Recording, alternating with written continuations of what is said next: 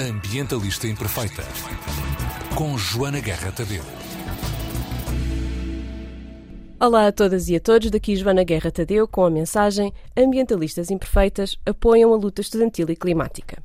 Comigo tenho três das ativistas que estiveram envolvidas nas ações pela, pelo fim da crise climática e pela justiça climática desta quinzena em que está a ocorrer ao mesmo tempo a COP27 no Egito. Um, são três pessoas que vieram de três uh, faculdades diferentes, aliás, uma delas vem de uma escola secundária. Um, três, três, também for, três também que foram detidas pela polícia em circunstâncias diferentes e por razões diferentes, uh, e duas delas estiveram na reunião com o Ministro da Economia e do Mar, a quem estes ativistas estão a pedir admissão uh, por ter ligações aos combustíveis fósseis e uh, estar no governo depois dessas ligações supostamente terem sido quebradas. Um, eu não sei se toda a gente sabe, mas finalmente tivemos o clima nas notícias durante algum tempo, portanto presumo que todos os nossos ouvintes tenham noção do que é que se tem estado a passar. Mas basicamente nós tivemos alunos a ocupar escolas e faculdades em Lisboa. Um, e tudo isto culminou com uma marcha no sábado passado, que começou no Campo Pequeno uh, e que, a meio do seu percurso, uh, entrou pela ordem dos contabilistas adentro, uma vez que estava lá o nosso ministro uh, numa reunião. Uh, depois desta invasão, as, uh, as, ativistas foram postas na rua e a marcha seguiu e terminou junto ao Liceu Camões em apoio aos, aos ocupantes, às pessoas que estão a fazer as ocupas ali naquela escola. A reivindicação geral é o fim ao fóssil, portanto, o fim da utilização e do investimento em combustíveis fósseis. Um, e depois cada faculdade e cada coletivo acrescentou uh, as suas reivindicações, sendo que há uma em comum, que é a tal demissão do Ministro da Economia e do Mar pelas suas ligações aos combustíveis fósseis, já que ele foi CEO da Partex, uma das petrolíferas portuguesas. Bem-vindas ao podcast. Obrigada. Obrigada. Resumi bem a luta dos últimos 15 dias, assim mesmo a despachar. Resumiste. Assim, bem, short sim. story, long story short, quero dizer. Olhem, então, uh, tem comigo a Teresa, vamos começar assim, pronto. Tem comigo a Teresa Anúncio. A Teresa uh, ocupou o técnico e a FCSH.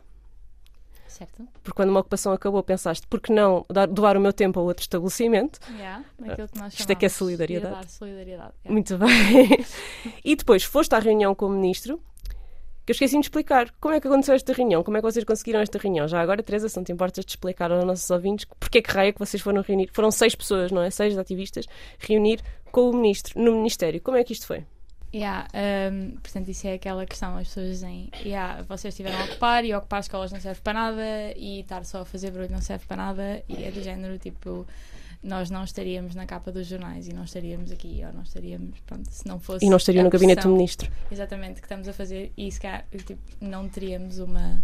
Tenho, ok, tenho que me aproximar. Uh, e não teríamos sido convidadas para uma reunião no Ministério da Economia com o Ministro da Economia do Mar se não fosse toda esta pressão que estamos a fazer. Uh, portanto, acho que isso já devia pôr as pessoas a pensar, mas como isso não chega, uh, é, para, é para isso que estamos aqui, não é? Um, e hum, qual foi a pergunta? Desculpa. Como é que tinha acontecido esse convite do, do ministro? Uh, portanto, ele viu que uma quantidade considerável de estudantes estavam a fazer uma quantidade considerável de disrupção uh, para se dirigirem a ele e ele resolveu dizer qualquer coisa em relação a isso e aliás nós convidámo-lo para ir ao Liceu Camões Exato. receber uma palestra de e crise climática ele recusou uh, Já a primeira pergunta difícil. O que é que vocês respondem às pessoas que gozaram com esta ideia de vocês darem uma aula ao ministro? Por qual era a utilidade de serem vocês ativistas do clima? Eu, eu faço esta pergunta, eu sei a resposta. Mas quero saber, na vossa perspectiva, qual é a utilidade de ativistas climáticos jovens darem uma aula ao Ministro da Economia sobre alterações climáticas e sobre a crise climática? Ah, porque eu claramente precisa. yeah, é um bocado por aí, tipo, a informação está disponível e nós podemos dar a aula baseada em coisas totalmente tipo, que nós podemos basear-nos rapidamente e dar as referências e, e PCC e etc. E, e é, é, óbvio que ele não, ele não está a par dos dados. Aliás, no, no artigo que nós lançámos no público, a explicar um bocado como, porque é que foi esta reunião, porque é que fomos detidas e o que é que lhe fomos foi no lá expresso, dizer. mas tudo bem. Diz? Foi no expresso. Eu disse o quê? Público, público, mas não faz mal. faz mal. Ah, desculpem, não, não reparei. O artigo no, no Expresso. Porque vocês, imaginem, vocês estão sempre a citar aquela ciência que nos é trazida pelo IPCC, que é basicamente um organismo intergovernamental gerido pela ONU, simplificando também aqui um pouco, que reúne o trabalho de cientistas de todo o mundo sobre aquilo que são as alterações climáticas. E essa ciência diz-nos que nós não vamos conseguir cumprir as metas que o Acordo de Paris estabeleceu em 2015 e nem as metas que eles agora andam a discutir na COP27 e que já discutiram na COP26. Estamos num mau caminho. E o vosso argumento é. Ahm, se tiverem lido pelo menos o resumo, os nossos governantes, não é? Se tivessem lido pelo menos o resumo, porque o documento inteiro são pá, umas 600 páginas, acho que ninguém leu. Ah, ninguém do governo. Mas se tiverem lido pelo menos o resumo, ah, as atitudes seriam diferentes, é isso? Sim, até porque as metas que ele apresenta de descarbonização e não é assim que se diz essa palavra, de É, descar- descarbonização. descarbonização, ok. Ahm, não correspondem àquilo que é, que é necessário. Nós precisamos cortar as emissões até 75% e ele diz coisa, qualquer coisa como reduzir o carbono em 45%, uma coisa assim. Agora não tenho os números presentes e hum, isso Fica completamente não é suficiente, sim. Eu, ele diz- eu tenho aqui, é vital reduzir até 2040 o consumo de carvão em 40%, reduzir em 15% o consumo de petróleo e aumentar o consumo de energias renováveis em 40%. Isso é em Isto no 2040. Isso está no PRR, ou Yeah. seja, esta pessoa claramente não leu o relatório do IPCC em que diz que se não cortarmos até 2030, nós chegamos ao ponto de não retorno. E aí já não conseguimos voltar para trás. Ou seja, E o ponto de não retorno, ah, o IPCC também fez um, um outro resumo com o que é que significa passar o ponto de não retorno. Não é? Acho que são seis métricas que eles comunicam que têm a ver com o nível do, o nível do mar, a temperatura, ahm, os, eventos, os eventos climáticos extremos, etc. Agora também não me lembro dos seis, mas podemos pôr um link depois na partilha deste, deste podcast, porque de facto ahm, estamos a falar de um ponto de não retorno que ameaça a sobrevivência de muitas pessoas. Vocês, aliás, falaram de um número. Uh, não sei se aí uh, de quantas pessoas é que o IPCC diz que, que isto pode afetar, mas são milhões, não é? Não, são 900 mil pessoas uh, na Europa só com as ondas de calor. Era assim, não era? Não tenho neste momento o, o número, mas, mas, mas a questão do IPCC é que tipo, é, é a autoridade máxima tipo de, de- em termos de consenso a nível global de ciência climática e, e sei lá, medidas políticas. até que se política, claro, tomar, sim. Exatamente. E, ou seja, uma pessoa que está a gerir a economia do nosso país, tipo, não ter em conta o que está o que está aí escrito, tipo, de forma super clara. E tipo, nós tivemos um ativista a falar na Ocupa do Técnico que nos disse: yeah, querem fazer uma cadeira tipo com pés e cabeça no técnico sobre crise climática, tipo, basta seguirem o IPCC. Tipo, é super consensual e é difícil uma pessoa ser negacionista, tipo, por muito, sei lá, direita ou whatever que a pessoa seja. É difícil ser negacionista, tipo, com tipo o IPCC e é difícil não estar alinhada com infelizmente não é assim tão difícil. O diretor da Faculdade de Letras, ah, quando nós falámos so- com ele sobre o IPCC, o que ele disse é: Ah, mas a ciência consensual há, há mil ou dois mil anos atrás, ou já não lembro que, que número é que ele utilizou, é que a Terra girava à volta do Sol. Como é que eu agora confio no, no consenso da ciência? Ok, não tinha. E Não nós tinha ficámos assim a olhar para ele do género: "Ah, Olá, 2022. Nós, por acaso, também tivemos assim uma experiência boa chocante tipo, com o presidente do técnico. Ele disse-nos que não sabia o que era o IPCC, tipo, o presidente da faculdade. Tipo, De uma faculdade que de é a maior ciências. faculdade de engenharia do país, ou Yeah. whatever. Tipo, ele não sabia sequer o que era. E estávamos a falar em fazer uma cadeira de sustentabilidade. Tipo, qual é o nível de compromisso em que nós podemos acreditar em, tipo, desta pessoa. tipo, mas pronto.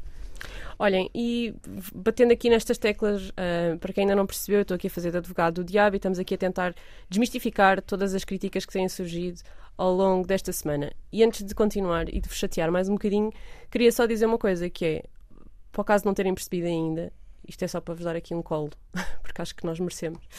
Ah, para o caso de não terem percebido ainda, o facto da opinião pública estar a perder tanto tempo a chatear-vos é porque vocês fizeram alguma coisa de jeito não é? Não, é verdade. O facto de estar a incomodar tanta gente e estar tanta gente com necessidade de escrever crónicas a dizer que vocês são patéticos e mimados, quer dizer que vocês lhes bateram ali no core, não é? Aquilo, aquilo foi ali mesmo murro no estômago. O que quer dizer que vocês foram muito incisivos na vossa mensagem e era esse o objetivo. Ahm, antes de fazer a pergunta que ia fazer, que tinha a ver com o ministro também, queria-vos perguntar. ahm, quando falamos em ativismo, isto, muita gente que nos está a ouvir se calhar nunca pensou sobre isto, quando falamos em ativismo nós podemos medir as ações pela escala e pela disrupção, não é? Sim. E vocês, em 2019, se calhar não eram vocês, mas os vossos colegas mais velhos, não sei se vocês já estavam metidas nisto, em 2019 estávamos muito focados na escala, não é? O máximo número de pessoas na rua, 2018, 2019. Agora não. Porquê esta mudança? Eu acho que as ações não se, lá está, não se medem pelo número de pessoas, mas sim pelo impacto que conseguem causar. Às vezes 5 pessoas podem causar muito mais impacto que 10 se a, se a mensagem for bem transmitida, como vocês eram seis no, no Ministério e acho que passaram bem a mensagem. Não, apesar de pronto estarmos mais cá fora a apoiar-vos e etc. Mas quem estava lá dentro eram vocês e eram só seis pessoas. E conseguiram entregar a carta de missão ao ministro na mesma, portanto. Sim. Eu acho que hum, é óbvio que é importante trazer o maior número de pessoas à luta e cada vez as pessoas se consciencializarem mais, mas, mas há ações que conseguem ser muito fortes com, com um número pequeno de pessoas.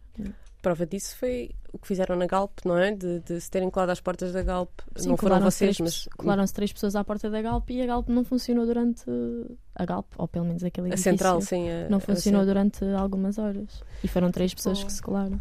Claro que as pessoas que estão na linha da frente, como nós costumamos dizer, ah, claro que precisam de todo um apoio antes e estarem mais pessoas à volta e etc. Mas a ação em si é feita por aquelas três pessoas, a parte mais concreta da ação. E, e chegou. Três pessoas chegaram. Ok, não, eu também acho que é importante dizer que a quantidade de gente é importante, mas eh, não é a quantidade de gente que vai para a rua, ou essa também é importante, mas a quantidade de gente que está realmente ah, a envolver-se. E eu acho que as ocupações foram ah, um momento muito bom para isso, porque eu sinto que houve muita gente que se juntou realmente e que tentou perceber ah, mais sobre o caos climático e porque tinha tipo um ambiente todo à volta constante de aprendizagem e de consciencialização. Eu, por acaso, tipo, eu, pronto, entrei na greve, tipo, ali em março deste ano ainda. E entrei, tipo, cheguei... bué- um Quando bocado diz a greve, é a greve climática greve climática estudantil. estudantil, tipo, no coletivo. Ah, na, na greve de março, que foi, tipo, bué, aquilo que nós dizemos que já estava bué pequenino e não sei o quê, e que ah, tipo, o movimento estava bué, tipo, a precisar de um novo fôlego e etc. Mas, tipo, eu cheguei e, tipo, estava já bué pouca gente, porque eu cheguei bué atrasada, e acabei por falar sobre as ocupas com as pessoas que estavam lá. Um, e pronto, depois entrei na organização de ocupas não sei o quê, ainda era bué novinha naquilo e lembro-me de fazer tipo todo um documento com tipo preocupações que eu tinha com as ocupas e eu bué tipo, não temos tempo, isto é, é tipo ali, não vamos ter tempo de mobilizar a massa de pessoas que nós precisamos. Eu estava bem preocupada com, com massas de pessoas e como é que nós íamos tipo, chegar às faculdades e dizer vamos ocupar, que era uma coisa que, que, tipo, não clicava com as pessoas, tipo, não visualizavam, etc.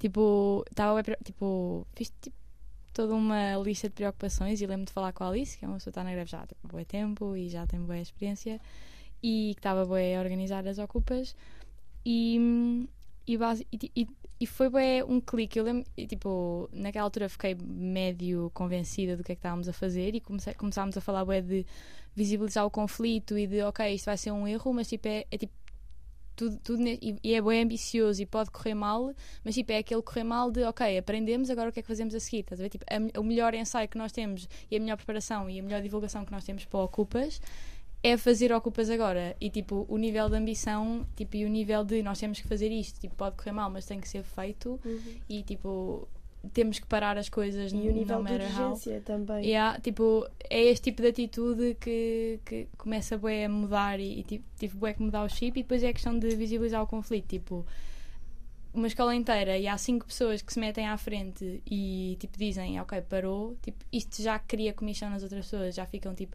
e já há algo para ver, já há algo para trabalhar. Sim, tipo, eu acho que é um primeiro passo muito importante. Eu tinha, Yeah.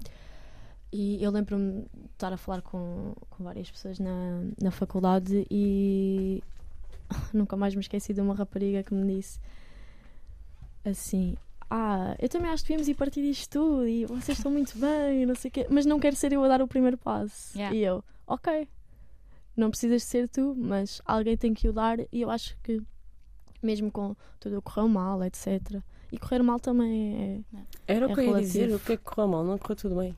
Pois, exato, e depois eu agora estou tipo, uau, isto correu bué bem. e, Sim, tipo, não. E em- na primavera repetimos, não é? Yeah. Esperamos que sim, talvez mais cedo. Tenham medo. Não. Mas é isso, eu acho que alguém tinha que fazer a, a primeira vez, alguém tinha que dar o primeiro passo. E, e foi um primeiro passo importante e eu já estou a sentir uh, as repercussões disso. Eu acho que o movimento já se está a expandir para além das pessoas que o começaram. Uhum. Pelo menos na. Na Flul foi que ont, ontem. Não, anteontem, quarta-feira. Sim, quarta-feira. uh, de repente estava a haver uma performance sobre assédio. E estavam a distribuir panfletos que diziam coisas como.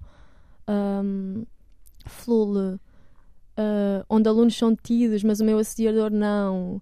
Coisas como uh, tentem conviver com o vosso assediador.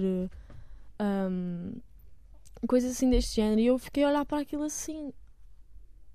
Há, há anos que eu ouço, e me- mesmo antes de estar na faculdade já ouvia uh, casos de assédio e coisas assim. E eu nunca, e nunca tinha visto as pessoas realmente agirem dessa forma. Organizadas, de forma pública. Sim, e Olhem, imagina, não e- quer dizer que seja. Também não queremos agora estar a cooptar isso no sentido de ah, fomos nós que inspirámos isto, mas Sim, se mas alguma força nós chegarmos lá dado, com uma é? faixa gigante a dizer fim ao assédio, se calhar ajudou as pessoas a sentirem, ok, então pode-se falar sobre isto e pode-se dizer isto. E era essa a pergunta que eu vos queria fazer de seguida, que era, nós estamos aqui a falar das, das reivindicações, estivemos aqui a falar das reivindicações que eram comuns a todos, não é? O fim dos combustíveis fósseis, a admissão do Ministro da Economia, mas depois houve faculdades que escolheram, faculdades e escolas, que escolheram outras reivindicações. E há pessoas que estão a dizer que isso é falta de organização, há pessoas que estão a criticar isto, em vez de perceberem a interseccionalidade destas, destas lutas. No caso da Faculdade de Letras foi o assédio, no caso da Camões hum, foi a questão dos exames nacionais, certo? Acho que não houve assim mais interseções, acho que foram estas duas. Hum, não é. O que é que vocês dizem àquelas pessoas que disseram? Ah, isto também, quando é jovem, pode-se aparecer lá com cartaz a dizer uma coisa qualquer que não interessa. O que é que vocês respondem a isto? Eu acho que é isso, falta a contextualização de que, que a luta climática é também uma luta por justiça social, porque não interessa nós termos um planeta habitável. Aliás, nós não conseguimos ter um planeta habitável só hum, resolvendo a crise climática. Não me interessa resolver a crise climática se as, as outras estruturas de opressão continuam lá. Se as pessoas continuam a não se sentir seguras Uhum. Na, na faculdade ou na rua. E sente que a crise climática reforça os sistemas de opressão. Claro, a crise climática é só. Os problemas que já existem, a crise climática só os vai agravar. Exato. Então, se nós, nós temos. Parece um pouco difícil, mas temos que resolver tudo ao mesmo tempo. É a mesma coisa. Por exemplo, nós tínhamos outra reivindicação que tinha a ver com. hum, haver casas de banho sem género. Muitas das nossas reivindicações da faculdade tinham a ver com criar um espaço melhor e mais seguro para os alunos. E. as pessoas também perguntam, então, mas o que é que as casas de banho sem género têm a ver? Eu recebi uma mensagem que era qualquer coisa do género. Ah, vocês estão a, estão a aproveitar a crise climática para divulgar a, a agenda LGBT ou a Ideologia ideologia de de género. género. Sim, e eu estou assim, eu não sei o que é que é a agenda LGBT. Ainda não recebi a minha no correio, não sei se vocês já receberam. Mas, hum, mas tem a ver, no fundo, tem a ver com isso. É com a questão de que a crise climática também é uma crise social e nós precisamos, de, no fundo, precisamos resolver tudo ao mesmo tempo. E não, não podemos descurar um- uma coisa da outra. E talvez na Faculdade de Letras, por sermos a, a Faculdade das Humanidades e na FCSH também, acabámos por ir um bocado mais, se calhar, para a parte da justiça social.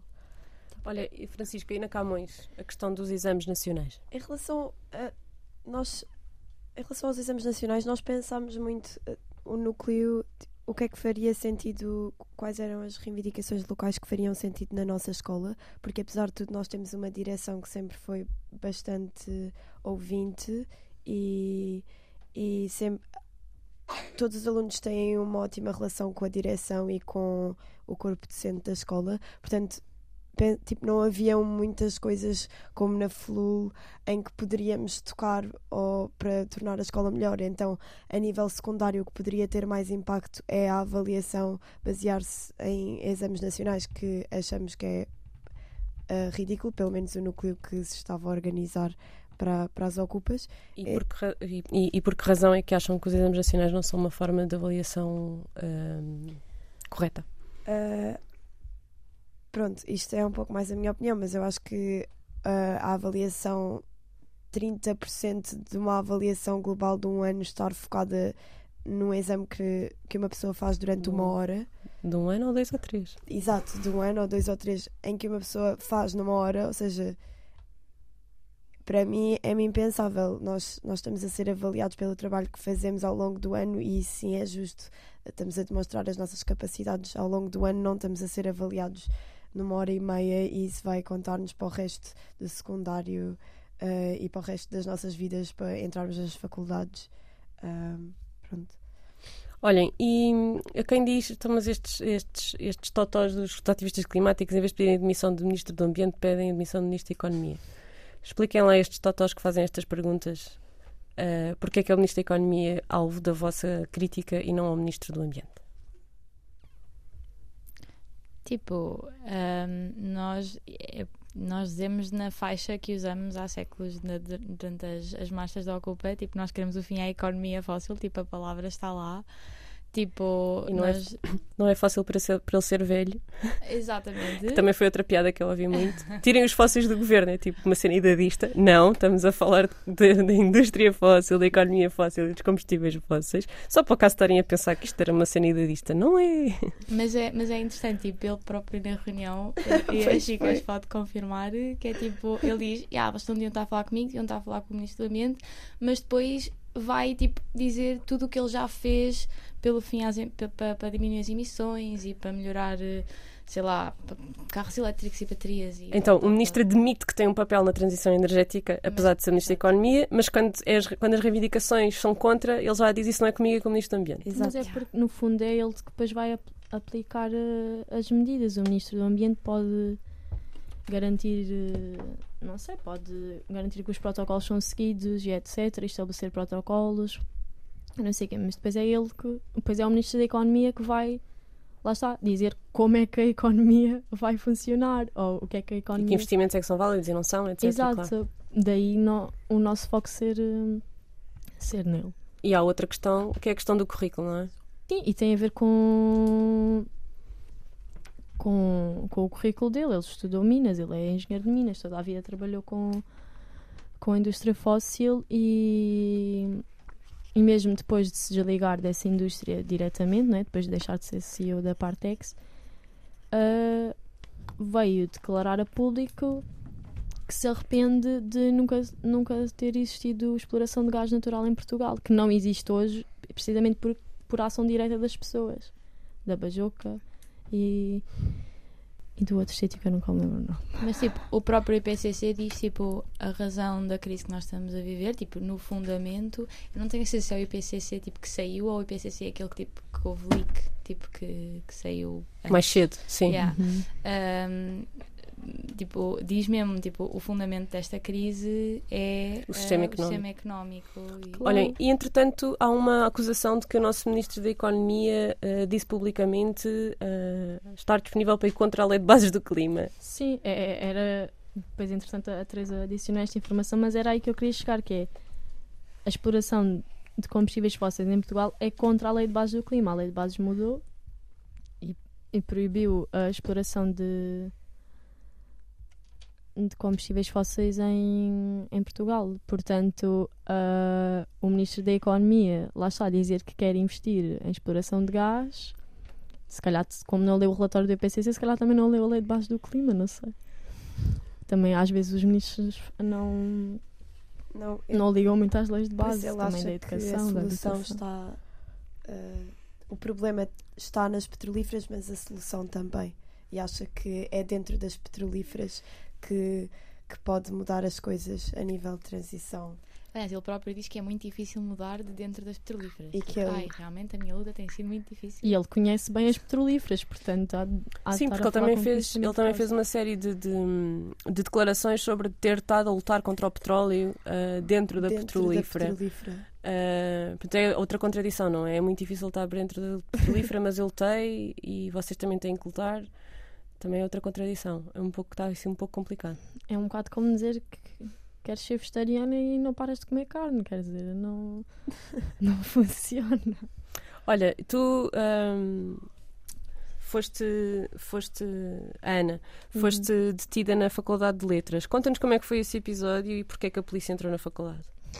A polícia entrou na faculdade porque a direção a mandou entrar. Não há, não há força de segurança que entre dentro de uma faculdade ou até de uma escola, acho eu, sem, sem autorização de direção. O que é que acontece?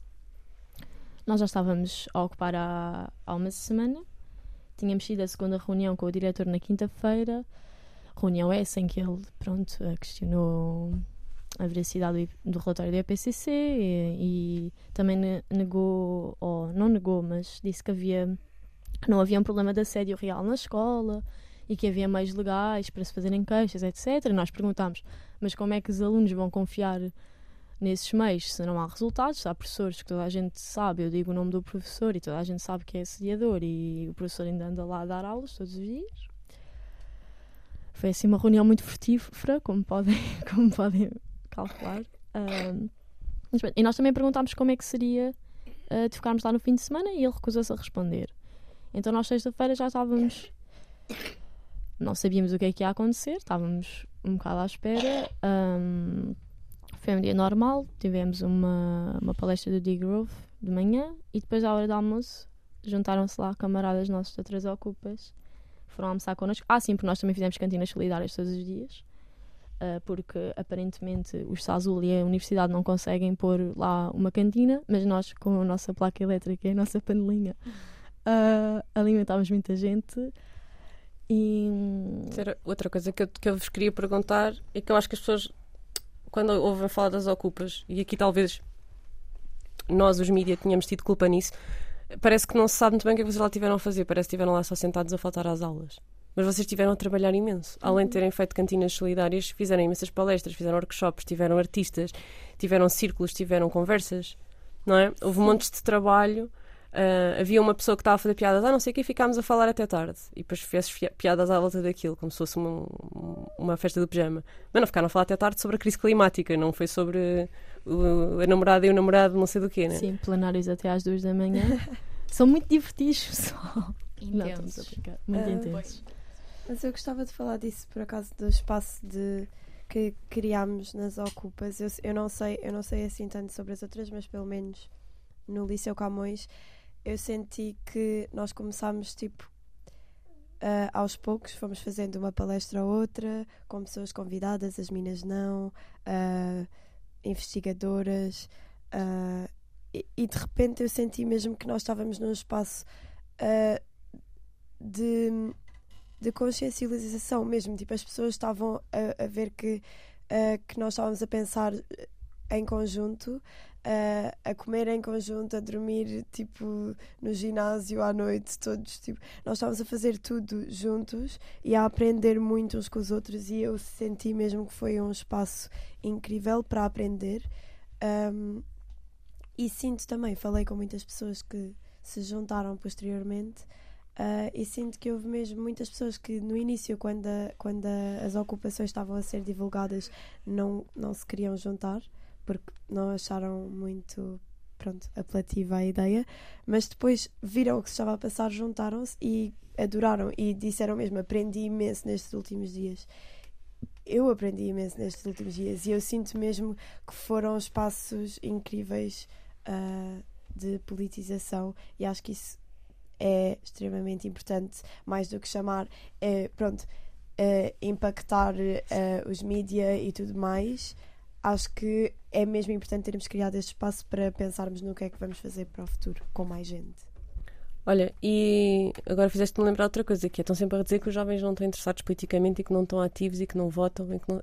Pois quando estão, são patetas e mimados. Exato. Não é? Sim, quando tentamos eh, fazer alguma coisa Estão a fazer mal. Ah, façam a política, fazer mas não façam mal, têm que fazer bem, têm que fazer como a gente quer. Sim, é como, um bocado como a Faculdade de Letras. Ah, também não se podem posicionar politicamente as faculdades, aparentemente, mas chamar a polícia para retirar estudantes que se vão manifestar, claramente não é um ato político. Ironia. Olhem, eu tinha aqui, tenho, eu recebi várias perguntas porque eu disse ao pessoal do Instagram para.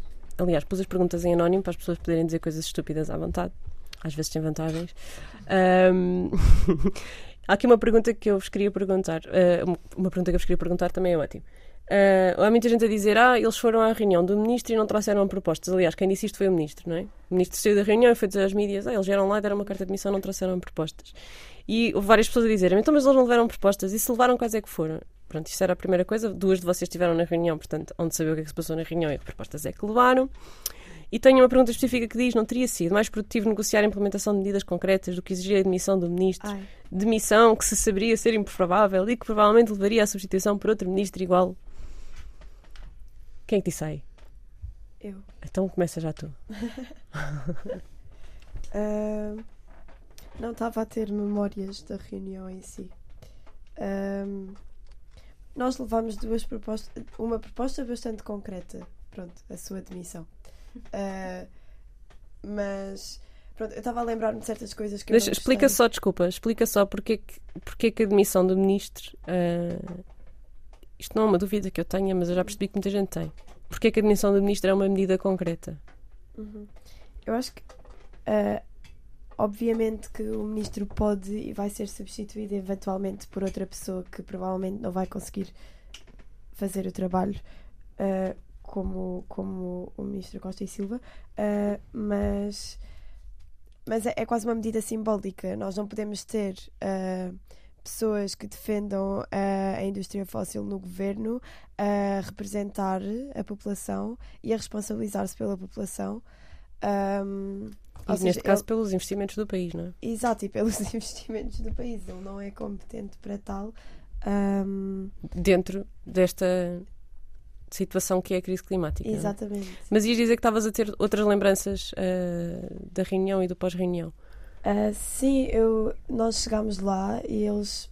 Pronto, eu não sei até que ponto é que isto é assim tão in, importante dizer, mas eu quero. Uh, nós chegámos lá e eles tipo, não nos deixaram entrar com os nossos pertences. Tipo, estávamos no espaço deles, tínhamos que deixar os telemóveis e tudo à entrada, sendo que eles estavam. Depois nós entramos, esperámos por eles, eles entraram a seguir a nós e estavam tipo, duas pessoas com computadores a fazer atas, toda a gente com os seus pertences e nós tipo, Pronto, ok. Uh... Isso nota-se logo no convite, não é? Não, eu não vou, a, não vou ali seu Camões, venham vocês ao Ministério, não é? Exato. é? Aqui é uma questão territorial importante uhum. quando se estão a falar de negociações. Exato. Mas pronto, eu acho que em relação às negociações, se quiseres falar melhor tu, Teresa. Uh, tipo, eu estava aqui a pensar que aquilo que estavas a dizer de primeiro negociar, porque é que não era mais proveitoso negociar, tipo, a questão é negociar com quem, não é? Tipo, e depois nós basicamente Uh, temos todos os argumentos para tirar a legitimidade social, digamos assim, ao ministro para, estar na, para ocupar a posição de decisão que ele ocupa, não é? Tendo em conta o historial que ele tem, ele já sabe o que é que o movimento climático diz, ou já teve tempo de saber. Tipo, nós já, ele já foi tipo, atacado, entre aspas, antes, tipo, em 2019, etc. Ele já disse o que disse e pronto, mantém-se. Um, o tipo de ação que ele tem recentemente, tipo com os lucros das petrolíferas, é tipo, as pessoas propor-se taxar lucros extraordinários de petrolíferas e ele, ele vem em defesa das petrolíferas, portanto, tipo, eh, ele já deu bastantes sinais e pronto, negociar com quem. E depois as pessoas perguntam, ok, ele é mau, não sei o que e tal, mas vais tirá-lo de lá e vai para lá um pior. Não é bem assim, tipo, uma, uma coisa que nós ouvimos também, tipo, de um ativista climático foi falar, um, ehm, tipo, numa ocupação, é que, tipo, ganhar uma vez não é só ganhar uma vez, é ganhar o argumento, tipo, é abrir aquele precedente, depois, tipo, tu, a partir do momento em que impedes um contrato, de repente ganhas o argumento socialmente, fazes, tipo, de repente começam os outros também. Se vier outro pior, nós demitimos também. Exatamente, tipo, abres um porcento, tipo, normaliza esta coisa de, tipo, não é admissível, ele não pode estar lá.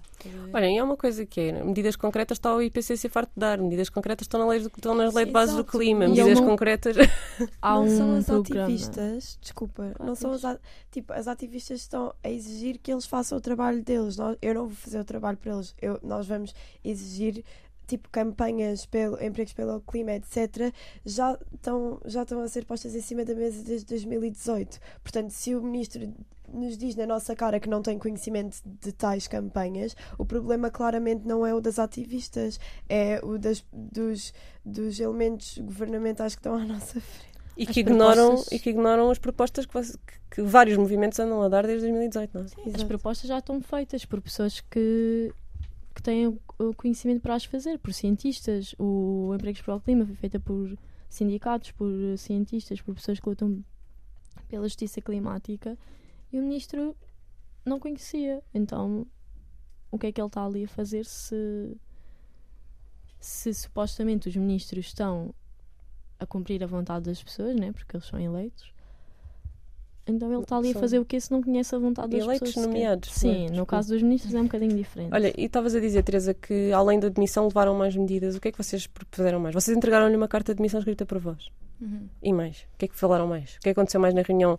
Eu, eu ainda não ouvi nenhum ativista a dizer. A reunião foi assim. Quer dizer, agora já sabemos os pertences, não é? Que a Inês já nos contou. Mas e o resto?